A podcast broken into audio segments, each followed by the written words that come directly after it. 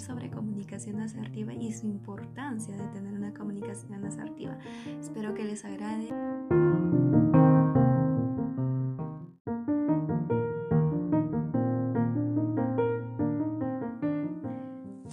Para hablar de comunicación asertiva debemos conocer si existen. Ustedes se preguntarán, pero ¿no es uno solo? No, en realidad chicos, la comunicación tiene tres tipos de comunicación. Tenemos el, primer tipo es el tipo agresivo, posteriormente sigue el tipo pasivo y al final el tipo asertivo. Pero ustedes dirán, ¿cuál es el tipo agresivo? ¿Cómo se caracteriza? Y es acá donde vamos a irlo conociendo un poco más. El tipo de comunicación agresiva se caracteriza por no mostrar un lenguaje respetuoso o de tolerancia, sino todo lo contrario. Es, un lenguaje autoritario, irrespetuoso, intransigente e intolerante. No, no permite que otras personas eh, se antepongan ante sus intereses, ¿no? No les gusta escuchar, no empatizan con facilidad, siempre tratan de imponer sus intereses o opiniones independientemente de la persona, usan técnicas de manipulación o chantaje emocional o hacer sentir culpable a la otra persona como una forma de anteponer sus necesidades, ¿no? Sin mirar, sin ser empático hacia las otras personas. Ese vendría a ser el tipo de comunicación agresivo. Ahora hablemos un poco más sobre el tipo de comunicación pasiva. Este tipo de comunicación es un, es un tipo de comunicación inhibidor, ¿no? Son aquellas personas que no suelen comunicarse adecuadamente, les cuesta mucho mostrarse, son incapaces de expresar sus propias opiniones o creencias ante otras personas. Eh, siempre tienen el temor de que exista alguna confrontación por algún interlocutor externo eh, por, por, expresar su opinión, ¿no? Son personas que prefieren pasar desapercibidas y aceptar las opiniones de los demás, sin replicar o hacer respetar las propias. Eh, tienen una preocupación excesiva para poder ser agradables hacia otras personas así como el sentimiento de aislamiento e incomprensión, que es una de las características que eh, se resalta en este tipo de comunicación pasiva. Les cuesta mucho decir un no. No sé si les habrá pasado en algún momento que eh, tienen amigos que no pueden decir un no fácilmente, no anteponen sus necesidades, siempre prefieren que otras personas lo digan por ellos, ¿no? Encontrarse en situaciones muy complicadas por intentar agradar a todo el mundo. Esto, es por, esto también caracteriza a estas personas. Por agradar a muchas personas a veces no anteponen sus necesidades y anteponen las necesidades de otros. Y es así que llegamos al tercer tipo de comunicación, y, este, eh, y este tipo es el más adecuado y es el más oportuno ante todo, que vendría a ser el tipo de comunicación asertivo, ¿no? Son personas que dominan este tipo de comunicación, poseen habilidades comunicativas adecuadas, sociales, que son, dejan traslucir su buena autoestima, su seguridad, buscan el equilibrio entre estas dos entre estos dos tipos de comunicación previamente explicados, ¿no? el agresivo y pasivo, mientras que uno anteponía sus necesidades y el otro buscaba que otros antepongan las suyas, este no, este busca un equilibrio entre ellos dos, hace respetar su opinión, pero también respeta la opinión de las otras personas puede eh, consigue hacerse respetar transmitiendo sus propios pensamientos, pero al contrario que las personas agresivas eh, admiten un buen grado de feedback, o sea, permiten una retroalimentación, ¿no? Son empáticos, llegan a ser abiertos al consenso, no se cierran, son muy asertivos en determinado momento, buscan la opinión de otros, llegan a un consenso, una buena contraargumentación, no saben sustentar su punto de vista si es que algo no les parece o algo les es de su agrado.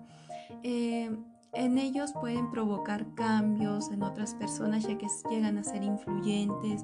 En este proceso de comunicación es un tipo de comunicación bidireccional, no, no solamente unidireccional, sino que acá busca una retroalimentación tanto del emisor como del receptor.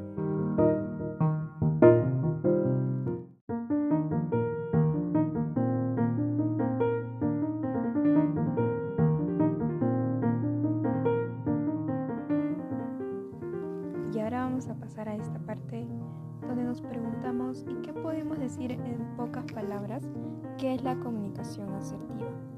Y bueno, creo que en esto estamos de acuerdo Wendy y yo, que la comunicación asertiva la denominamos aquella comunicación con la cual nosotros como personas logramos manifestar a los otros de una forma simple, clara y oportuna lo que sentimos, lo que queremos y pensamos. Y de hecho es muy importante este tipo de comunicación. ¿Por qué? Porque las personas con un, que ejercen el tipo de comunicación asertiva pues tienen un alto nivel para poder gestionar conflictos de una forma muy asertiva y muy, muy constructiva.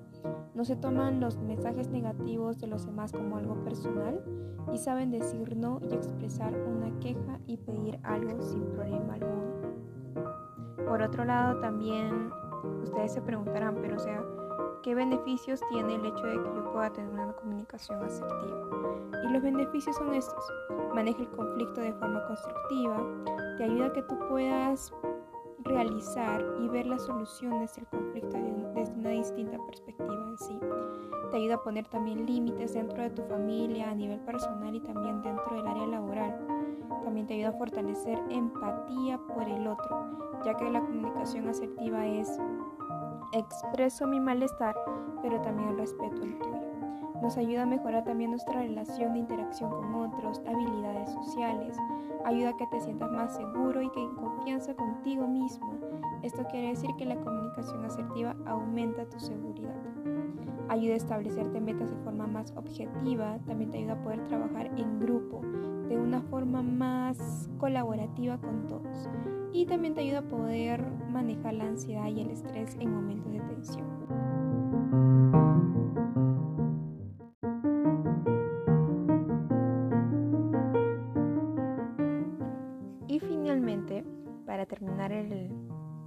podcast del día de hoy de comunicación asertiva, pues vamos a dar unos pequeños tips para poder mejorar nuestra comunicación, ¿no? Lo primero que nosotros tenemos que hacer dentro de una comunicación es escuchar y evaluar, evaluar el contexto en sí. ¿Por qué? Porque esto nos permite lograr una empatía. Primero hay que comprender a la otra persona antes de dar algún comentario o alguna crítica que nosotros tengamos. Y también tenemos que tener en cuenta, el entorno y la cultura del otro. ¿Qué es lo que opina el otro? Escuchemos. Hay que recordar siempre que escuchar es diferente a oír en sí. Vamos con el segundo punto, que es utilice el lenguaje sencillo en primera persona con palabras positivas, que es el segundo tip. ¿Por qué?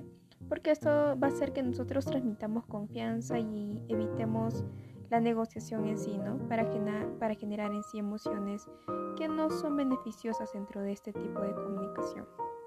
El punto número 3, que es el tono y el lenguaje no verbal. Y esto es muy importante porque tu lenguaje no verbal también dice mucho, ¿no? Cómo tú gesticulas, cómo es la postura que tú tienes, tu tono de voz, cómo te comunicas, ¿no? Es importante saber expresar, ¿no? Adecuadamente ese lenguaje no verbal. Porque esto aumenta la comprensión también, ¿no? Dentro de la comunicación. El tip número 4 es transmita confianza, sea coherente. Y esto también incluye el respetar a los otros. Eh, tienes que establecer una relación entre lo que dices y lo que haces. Obviamente evitar discusiones, ser sincero y siempre eh, buscar cómo dentro del, del hacer respetar tus ideas también generar el respeto hacia el otro. Y esto nos va a decir mucho de esto, ¿no? El quinto tip sería cuide sus emociones, porque muchas veces los juicios y los pensamientos son diferentes, ¿no? Eh, entonces, estos pensamientos muchas veces nos llevan a poder influir en perjuicios que nosotros tenemos. Entonces, estos perjuicios son emociones negativas en sí. Tenemos que reconocer estas emociones a raíz de los pensamientos que nosotros iniciamos. Y por último, asegúrese de que el mensaje sea entendido, de lo que usted va a expresar, de todo lo que usted ha evaluado, ha analizado, se pueda ser comprendida y buscar en sí una solución o buscar que esta comunicación sea efectiva dentro de su grupo de comunicación. Yo le doy las gracias por este podcast, gracias a Wendy por invitarme y sé que Wendy también tiene algo que decirles.